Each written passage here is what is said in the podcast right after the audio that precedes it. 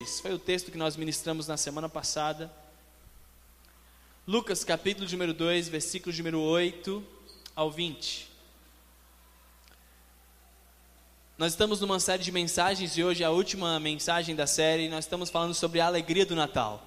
Dezembro é o mês do Natal, onde nós comemoramos e falamos sobre o nascimento de Jesus. E nós estamos a cada semana falando sobre por que, que nós podemos ou devemos celebrar o Natal, qual é o motivo para que a gente celebre essa data especial. E aí, eu quero hoje falar com você sobre mais um motivo para a gente fazer isso. Quero convidar você a ficar de pé em reverência à palavra do Senhor. Lucas, capítulo número 2, versículos número 8 ao 20. É o que nós vamos ler hoje. Lucas, capítulo número 2, versículos número 8 ao 20. Olha só o que diz a santa e amada palavra do Senhor. Diz assim: Havia naquela mesma região pastores que viviam nos campos e guardavam seu rebanho durante as vigílias da noite. E um anjo do Senhor desceu aonde eles estavam, e a glória do Senhor brilhou ao redor deles. E ficaram tomados de grande temor. O anjo, porém, lhes disse: Não temais, eis que vos trago boa nova de grande alegria, que o será para todo o povo. É que hoje vos nasceu na cidade de Davi o Salvador, que é Cristo, o Senhor. Isto vos servirá de sinal: encontrareis uma criança envolta em faixas e deitada em manjedoura. Versículo 13 diz: E subitamente apareceu com o anjo uma multidão de milícia celestial, louvando a Deus e dizendo: Glória a Deus nas maiores alturas e paz na terra entre os homens a quem ele quer bem. E ausentando-se deles os anjos para o céu, diziam os pastores uns para os outros: Vamos até Belém e vejamos os acontecimentos que o Senhor nos deu a conhecer. Foram apressadamente e acharam Maria e José e a criança deitada na manjedoura. E vendo, divulgaram o que lhes tinha sido dito a respeito deste menino. Todos os que ouviram se admiraram das coisas referidas pelos pastores. Maria, porém, guardava todas estas palavras, meditando-as no coração. Voltaram então os pastores glorificando e louvando a Deus por tudo que tinham ouvido e visto, como lhes fora anunciado. Até aí, vamos orar. Coloca a sua Bíblia aí no banco. Jesus, nós louvamos o teu nome, Pai, por tua palavra. Louvamos e agradecemos pela oportunidade que temos de juntos estarmos aqui celebrando, de estarmos adorando ao teu nome, de sermos ministrados pelo teu amor e por tua bondade. Pedimos para que hoje o Senhor mais uma vez use a minha vida, o meu intelecto, porque eu sei que eu não tenho nada a oferecer, mas eu venho hoje aqui firmado em tua graça, em tua misericórdia, e peço para que o Senhor possa compartilhar conosco, através da minha vida, aquilo que é a tua boa, agradável e perfeita vontade. Nos abençoe nesse momento, em nome de Jesus. Amém e amém. Pode sentar aí no seu lugar. Durante a nossa série de Natal, falando sobre a alegria do Natal, nós falamos primeiro que a maior boa notícia, o primeiro motivo para nós nos alegrarmos é o fato de Jesus ter vindo até nós. A grande verdade é que o homem falhou com Deus e ele o fez de por sua própria iniciativa, por sua própria vontade, mas Deus tomou a iniciativa de vir até nós. E nós então podemos nos alegrar como alguém que vai, e ainda que nós não mereçamos, ele vem até este mundo e se entrega numa cruz para morrer em nosso lugar. Isso já seria motivo bastante para simplesmente vivermos celebrando o que Cristo fez. Na segunda semana falamos sobre que não apenas ele veio até essa terra, mas ele nos salvou. Ele nos salvou entregando a sua vida na cruz, porque a morte de Jesus pagou o preço por nossos pecados. A Bíblia fala sobre um Deus justo e é um Deus aonde aquele que é culpado não pode ser tido como inocente. Era necessário que alguém pagasse o preço do pecado, alguém sofresse a consequência. Obrigado, Nelson. A consequência do pecado. E então Jesus vem a esse mundo e ele nos salva do preço do pecado, pagando a dívida em nosso lugar ao morrer na cruz. E mais do que isso, ele também oferece a vida dele perfeita para nós, de maneira que quando Deus olha para nós, ele não vê uma vida torta igual a vida que eu tenho ou a que você tem, mas ele vê a vida de Jesus sendo colocada em nosso favor. A vida de Jesus sendo depositada na nossa conta para que nós pudéssemos ter um saldo positivo com Deus. Na terceira semana, foi na nossa semana passada, onde nós tivemos a nossa cantata de Natal, e eu falei sobre alguns motivos pelos quais nós poderíamos nos alegrar em Deus. Mas hoje eu quero compartilhar com você que um dos motivos pelos quais nós podemos celebrar o Natal é porque o Natal é uma mensagem onde Deus devolve para nós o nosso propósito. Essa é uma das maiores perguntas que o homem faz há muito tempo. Qual é o sentido da vida? Qual é o propósito da vida?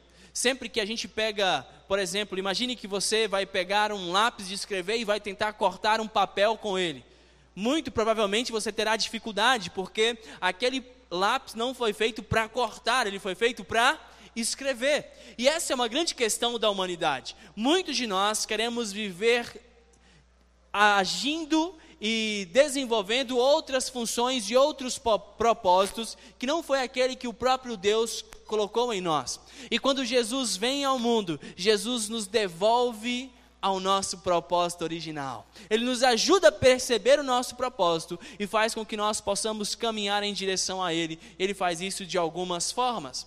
Quando você começa a ler a Bíblia, por exemplo, você vê o tempo todo Jesus falando sobre o propósito dele. Quando ele veio a esse mundo, ele disse em João 10,10, 10, ele falou assim: Olha, o ladrão, ele vem para roubar, ele vem para matar, ele vem para destruir, mas eu, Jesus, eu vim para que vocês tenham vida e para que vocês a tenham em abundância. Jesus é claro falando sobre o propósito da vinda dele a essa terra. Em João 3:16, por exemplo, ele vai dizer para Nicodemos: "Olha Nicodemos, o Deus, o Pai, amou o mundo de uma forma tão impressionante, tão especial, que ele entregou o filho dele para morrer. Ele entregou o seu único filho para que aquelas pessoas que acreditassem no seu filho, que crescem nele, elas fossem salvas e não experimentassem a morte eterna. Ou seja, mais uma vez, Jesus nos fala sobre o propósito. No final da sua passagem aqui pelo mundo, em Mateus 28, 18, Jesus reúne os seus discípulos, os seus amigos, e mais uma vez fala sobre o propósito. Ele fala assim: Olha, a partir de agora vocês vão pelo mundo inteiro, compartilhando com todo mundo sobre a minha mensagem, sobre o Evangelho. E vocês vão fazer discípulos e vocês vão batizar essas pessoas em nome do Pai, do Filho e do Espírito Santo. Mas tudo isso, Deus, ele. O Natal nos mostra então o propósito de Deus, porque em todo momento a Bíblia está nos relatando o propósito para o qual nós fomos criados. E quando a gente celebra o Natal, nós podemos celebrar Cristo nos reconduzindo a cumprir o propósito para o qual Deus nos criou. Eu quero que você entenda que Deus tem um propósito, Deus tem algo especial para a sua vida.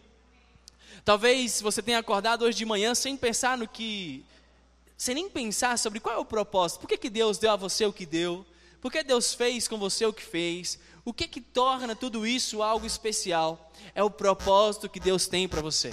E é sobre isso que a gente vai falar então hoje aqui nessa mensagem eu quero compartilhar com você algumas coisas que vão ajudar você a entender como o Natal pode nos ajudar a perceber e trazer de volta o nosso propósito em Deus. E a primeira coisa que nós aprendemos aqui é que a mensagem do Natal nos conduz de volta ao nosso propósito. Amém? Leia comigo o versículo de número 8 a 10. Olha só o que diz.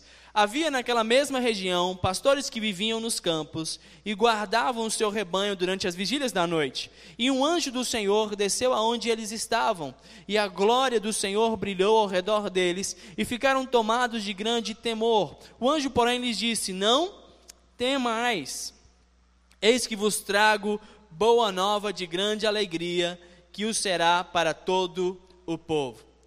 Com certeza você sabe que Deus criou o homem para que o homem pudesse glorificá-lo.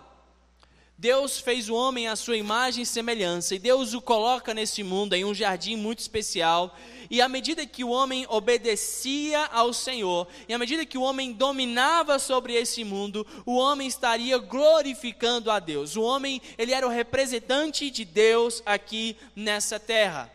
Porém, quando o pecado entra na humanidade, o pecado afasta esse homem do propósito. Agora, por causa do pecado, o homem não pode mais ter comunhão com Deus. E ele é destituído, ele tem que sair fora do paraíso. E agora ele precisa de alguém que aplaque a ira de Deus. Então se iniciam alguns sacrifícios para que o homem pudesse então voltar a ter comunhão com Deus e ser inocente diante do Pai.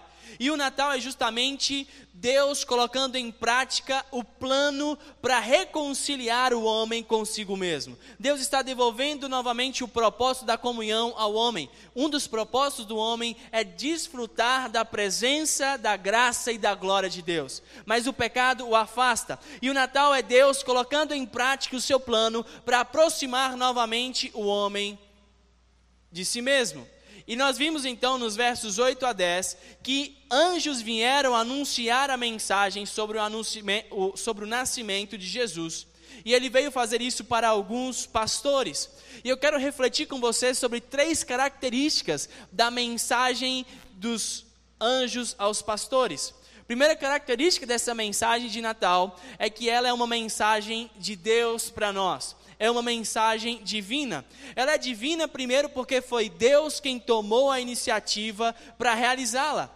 Quando o homem pecou, o homem pecou por sua própria livre e espontânea vontade. Mas a partir daquele momento foi Deus quem tomou a iniciativa de providenciar a salvação para um homem. Em Gênesis 3,15, você encontra Deus declarando Deus prometendo enviar alguém que iria esmagar a cabeça da serpente e que teria o seu calcanhar ferido. Esse alguém iria reconduzir o homem de volta ao caminho de comunhão com Deus. E o Natal é justamente Deus cumprindo, cumprindo esse, esse plano. Olha, a, a, é algo divino, é algo que é completamente uma iniciativa de Deus para nós.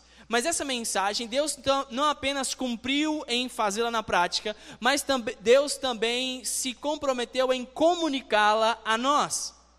É uma mensagem que os anjos vieram comunicar aos pastores. Você vai perceber que no versículo de número 8, os pastores estavam no campo simplesmente trabalhando como pessoas comuns, mas Deus tomou a iniciativa de encontrá-los aonde eles estavam. O Natal é isso, é Deus nos encontrando aonde nós estamos. O Natal é Deus se achegando a nós, ainda que nós não estivéssemos procurando o nosso Senhor.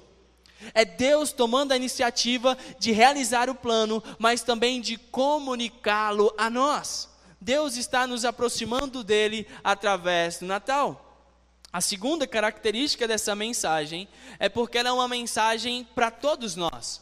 Deus não apenas a concretizou e a comunicou a nós, mas Deus tem uma mensagem que é para todas as pessoas. A mensagem do Natal não é para algumas pessoas eleitas ou algumas pessoas especiais, mas é para qualquer um. Quando você lê o texto e você estuda um pouquinho mais, você vai perceber que Deus sempre desejou comunicar a mensagem dele com todas as pessoas da terra. Em Gênesis, por exemplo, 22, 18, quando Deus está falando com Abraão, ele diz: Olha, na tua descendência serão abençoadas todas as nações da terra. Virá alguém a partir de você que essa pessoa abençoará todo mundo. Deus estava falando do seu próprio filho que veio para todos. E quando os anjos vieram e se achegaram para anunciar Jesus aos pastores, você vai notar, por exemplo, quando você estuda um pouquinho da cultura, que a comunidade, a classe dos pastores, era uma classe uh, que não era bem vista pela comunidade religiosa daquela época.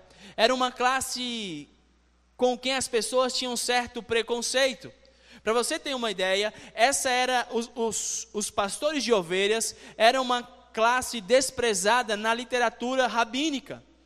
Os fariseus, por exemplo, eles caracterizavam os pastores como homens ladrões e enganadores. Para os fariseus, para os religiosos, os pastores eram como pessoas que não conheciam a Deus, pecadores, que viviam longe da presença de Deus.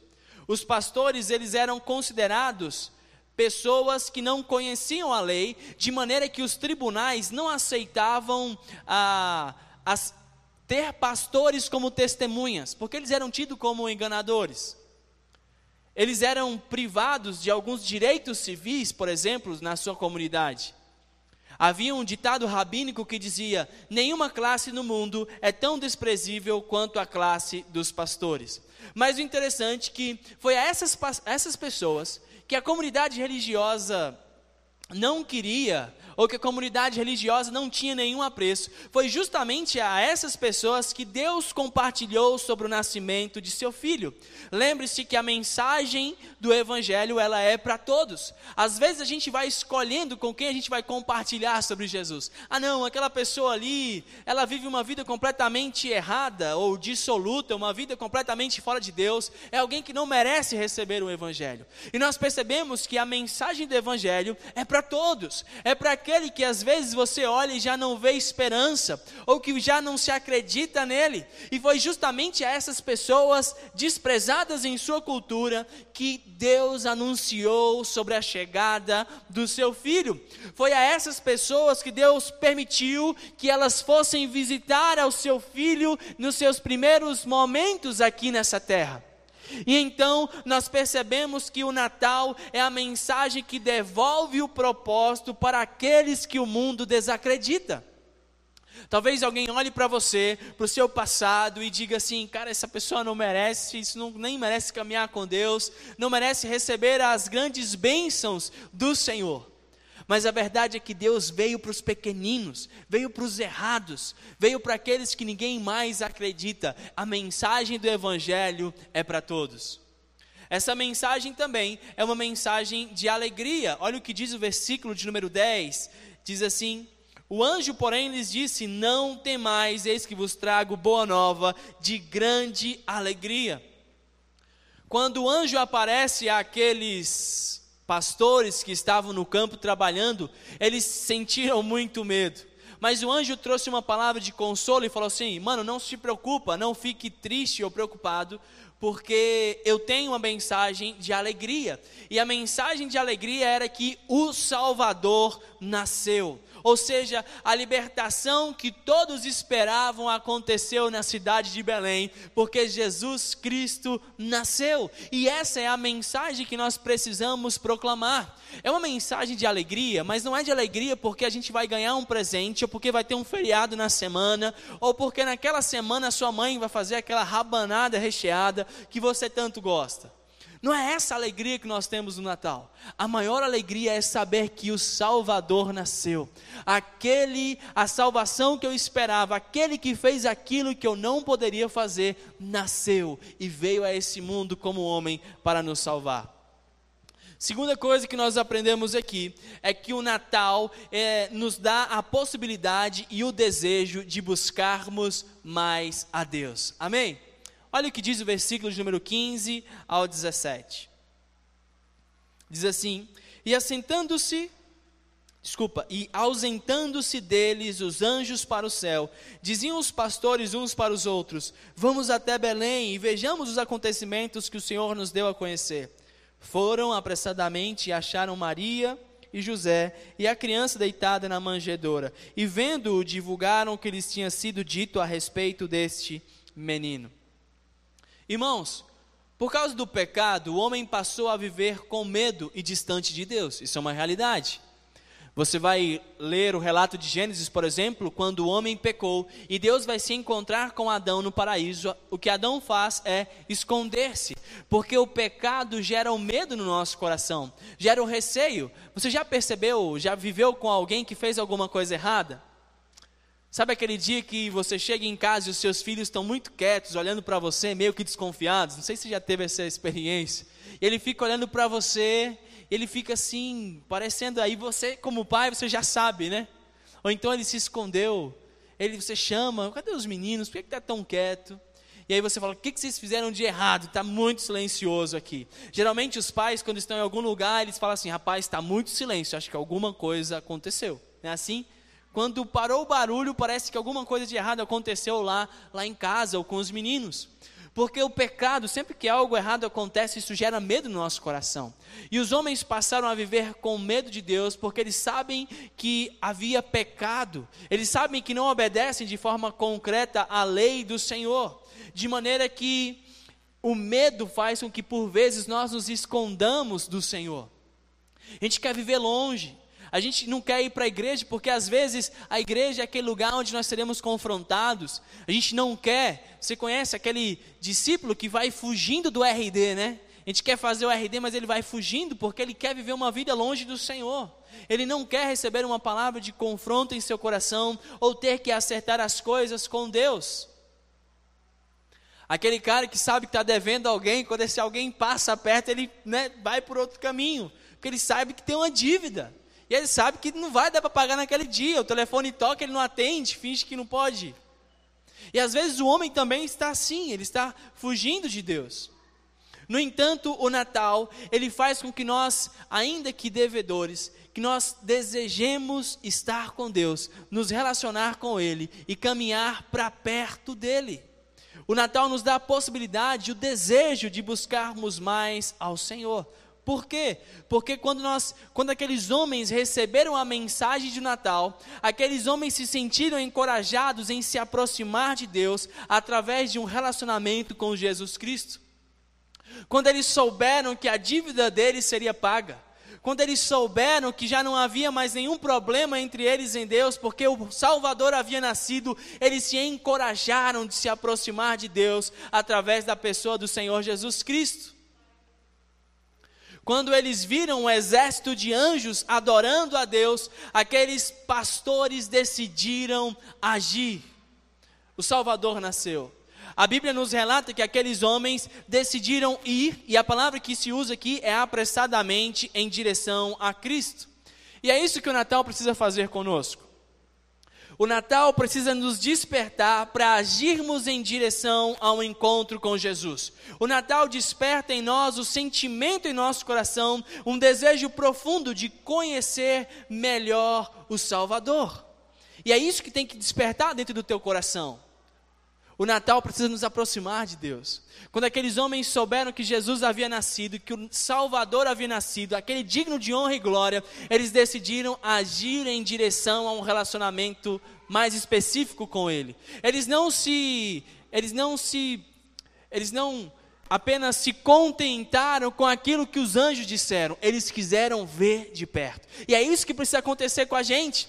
Muitas vezes a gente vive um relacionamento com Deus com base naquilo que outras pessoas disseram para nós, mas tudo aquilo que foi dito a respeito de Jesus para você é simplesmente para te encorajar para que você mesmo tenha um relacionamento com Ele, que você mesmo o veja face a face e que você vá em direção a Ele.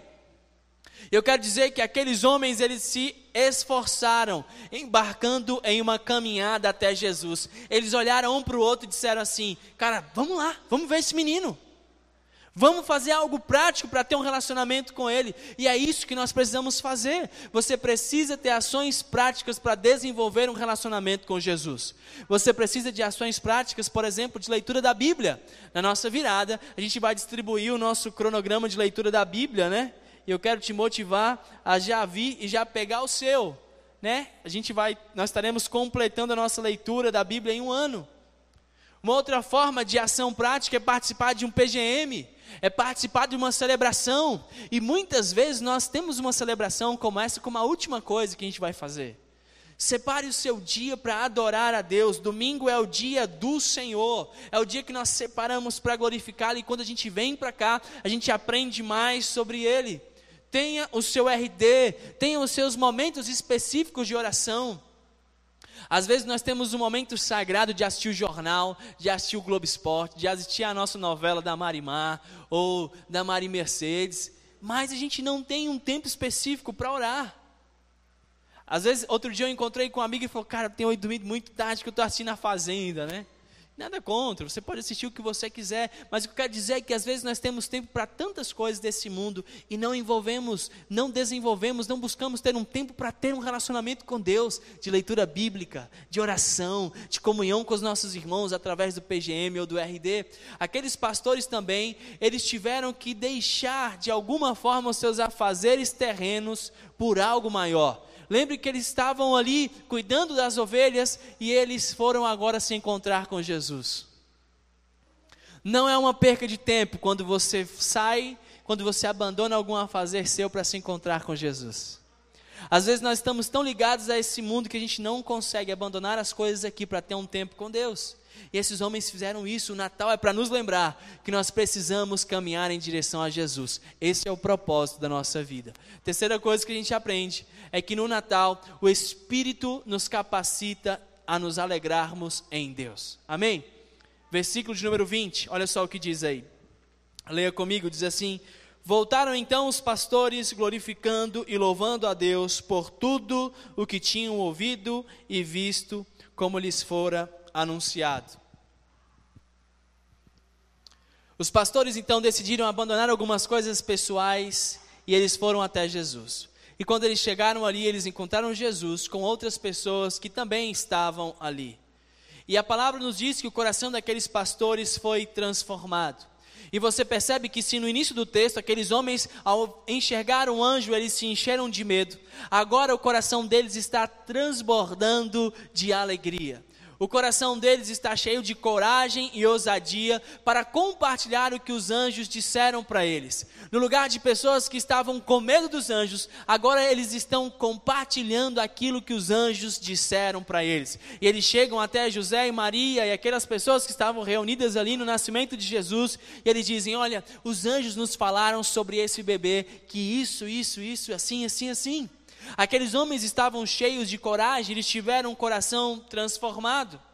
Por mais que aqueles pastores eles fossem desprezados em suas comunidades, agora eles tinham motivo para glorificar e louvar a Cristo, porque a promessa de Deus de enviar um Salvador havia se cumprido. E é muito especial receber isso do Natal. Muitas vezes nós nos sentimos como esses pastores antes de conhecer Jesus, homens desprezados, homens que a, a, que a comunidade não dá valor algum, pessoas que foram abandonadas ou que deveriam viver à margem da sociedade. Mas agora esses problemas locais, esses problemas pessoais, não podem se comparar com a alegria de se conhecer Jesus. Isso é uma verdade, isso precisa estar no nosso coração. Os problemas não pararam de acontecer com esses caras. Assim como os problemas das nossas vidas não vão parar de acontecer, mas nenhum problema é tão grande quanto a alegria de se conhecer Jesus. O Natal é Deus se revelando na pessoa do seu filho a cada um de nós. E hoje nós também podemos nos alegrar, porque Cristo nasceu, porque Cristo se entregou na cruz por nós, e principalmente porque o fato dele se entregar significa que ele nos ama. Quero convidar você a ficar de pé e nós vamos orar hoje, apresentando a nossa vida ao Senhor. O maior propósito de cada cristão é conhecer a Deus e desfrutar de Sua presença, se alegrando nele, glorificando o nome nele ao obedecê-lo. E eu quero te convidar agora a fazer isso hoje a pensar no Natal não como uma festa onde tem comida na sua casa, mas como o dia em que o próprio Deus se fez homem para salvar você. O Natal é esse momento onde nós voltamos com alegria ao propósito para o qual Deus nos chamou, de desfrutar da presença dEle, de nos alegrarmos com aquilo que Ele fez, de simplesmente entender que nenhuma das nossas adversidades nesse mundo pode se comparar com a alegria de recebê-lo e de ter um encontro verdadeiro e pessoal com Ele. Talvez você esteja aqui hoje e faz tempo que você não caminha em direção ao Senhor. Faz tempo que você não tem um tempo de devocional com Deus. Faz tempo que você não para para orar e agradecer por tudo aquilo que Jesus fez em sua vida. Talvez faça muito tempo que você não tire uns segundos do seu dia para ler a Bíblia e pensar sobre o que Jesus tem a nos dizer, sobre o que Deus tem a nos ensinar por meio de Sua palavra. Mas hoje é uma noite de dar um passo em direção a Ele, assim como esses pastores fizeram. Quando o Natal chegou, esses homens decidiram ter um encontro verdadeiro com Cristo. Está na hora de você apenas parar de viver com base naquilo que outros disseram a respeito de Jesus. É hora de você ter um encontro com Ele, assim como esses pastores fizeram. E o Espírito Santo hoje vai te direcionar para que você possa ter um encontro com Cristo, porque Cristo é o Salvador do mundo. Quero convidar você a orar e fazer a sua oração de comunhão com Deus. E perguntar a Ele o que Ele deseja de você essa noite. Qual é a direção que Ele tem para você? E o Espírito Santo vai capacitá-lo a sentir a alegria que só Cristo pode dar. Vamos orar. Jesus, nós te louvamos, Senhor, porque um dia o Senhor se apresentou, porque o Senhor enviou os seus anjos para compartilhar com pessoas simples, com pastores a respeito do nascimento do teu filho. Hoje, mais uma vez, o Senhor nos direciona para compartilhar sobre esse mesmo Jesus que não mudou. Porque ele não apenas nasceu, Pai. Nós não temos apenas a notícia de que ele nasceu como homem, mas também recebemos o fato de que ele também viveu uma vida perfeita e se entregou na cruz por nós. Jesus seja o centro do nosso Natal. Que o Senhor possa alegrar o nosso coração à medida que nós nos relacionamos contigo.